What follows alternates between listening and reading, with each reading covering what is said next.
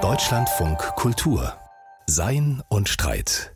Und wir sehen uns jetzt noch einen Ort an, an dem auch Günther Anders eine kurze Zeit lang in den 1920er Jahren studierte, der aber mehr mit seinem Intimfeind Adorno verbunden ist, nämlich Frankfurt. Und dort gibt es immer noch das Café Lauma, an dem viele der intellektuellen Größen der Stadt vor dem Zweiten Weltkrieg gedacht und diskutiert haben. Gerd Michalek hat sich für uns auf die Spuren dieses philosophischen Ortes begeben. Von außen wirkt das Café Laumer sehr charmant. Das gelb gestrichene Haus, Baujahr 1919, besitzt in der Mitte ein Türmchen mit schmiedeeisernem Balkon. Vor der Treppe zum Eingang eine handbeschriebene Tafel, Frühstück Horkheimer, mit Bratkartoffeln, Speck, Schafskäse und Tomaten. Ich betrete das Café und frage Elisa Dobritscher vom Serviceteam nach Gerichten mit Philosophennamen. Adorno war hier. Adorno, wie gesagt, der Habermas. Äh, ja, ja, den hatte ich bedient, deswegen. Den hatte ich bedient und das, da hatten wir die ganzen Frühstücke nach Philosophen genannt gehabt.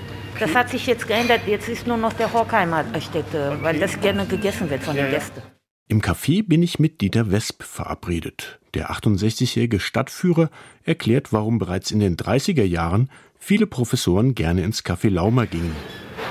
Sicherlich war am wichtigsten, dass das Café Laumer hier mitten im Westend liegt und damit ganz nah zur Universität. Frankfurt bekommt ja erst relativ spät eine Universität, 1914. Und die Wohnorte vieler Professoren waren hier im Westend und insofern war das Café Laumer zu Fuß ganz einfach zu erreichen. Und es ist in den Erinnerungen der Zeitgenossen ähm, ja, Diskussionszirkel, ähm, in der über alle politischen Themen, die anstanden, zum Teil lebhaft diskutiert wurde, auch über neue Bücher, über Berufungen. Dieter Wesp öffnet sein Laptop und zeigt mir 92 Jahre alte Fotos. Wir haben ja Fotos von der später berühmt gewordenen Fotografin Giselle Freund, die hier in Frankfurt bei Karl Mannheim äh, Soziologie studiert. Und die hat im Café Lauma, in dem wir ja gerade sitzen, Fotos gemacht und man kann dort Karl Mannheim im Kreis seine Studenten sehen. Man sieht auch Norbert Elias, seinen Assistenten. Und es sind genau die gleichen Marmortischchen, an denen wir im Moment sitzen. An den runden Marmortischchen saßen nach ihren Vorlesungen auch die berühmten Denker der sogenannten Frankfurter Schule, Max Horkheimer und Theodor W. Adorno. Ihr Projekt Gesellschaftskritik im Anschluss an Karl Marx und gestützt auf Freuds Psychoanalyse. Damit standen sie im Widerstreit mit anderen Soziologen, die ebenfalls in Frankfurt lehrten. Folglich ging es auch im Café Laumer oft hoch her. In Erinnerung von Adorno äh, schreibt er, wir sind oft wie die wilden Tiere übereinander hergefallen. Man kann sich das kaum vorstellen. In einer Rückhaltslosigkeit, die auch vor den schärfsten Angriffen auf den anderen, dass er ideologisch sei oder umgekehrt, dass er bodenlos dächte oder was immer das war, nicht Halt gemacht hat, aber ohne, dass es der Freundschaft den leisesten Abtrag getan hätte. Ein markanter Gegenspieler der Frankfurter Schule, der 1897 in Budapest geborene Karl Mannheim.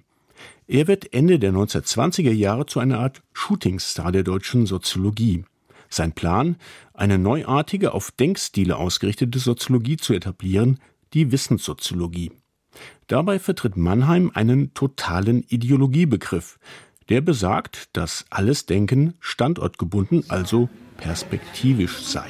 Das ist für, die, für Horkham und Adorno nicht akzeptabel, weil aus ihrer Sicht gibt Mannheim damit den Anspruch auf Wahrheit auf. Also wenn jedes Denken ideologisch ist, auch das marxistische, dann greift ein allgemeiner Relativismus Platz. Und das ist für die kritische Theorie nicht zu, zu akzeptieren, Sie wollen im Unterschied zu Karl Mannheim, der ja Bewusstseinskritik macht, Ideologiekritik macht, ist die kritische Theorie ja auf Gesellschaftskritik aus. Ausdiskutiert wird Mannheims selbstreflexiver Ansatz schon deshalb nicht, weil seine Professur nach nur drei Jahren endet, 1933. Da ergreifen die Nationalsozialisten die Macht und schließen aus politischen wie rassistischen Gründen das Institut für Sozialforschung. Die jüdischstämmigen Adorno, Horkheimer und Mannheim werden zur Emigration gezwungen. Bereits 1947 stirbt Karl Mannheim im britischen Exil.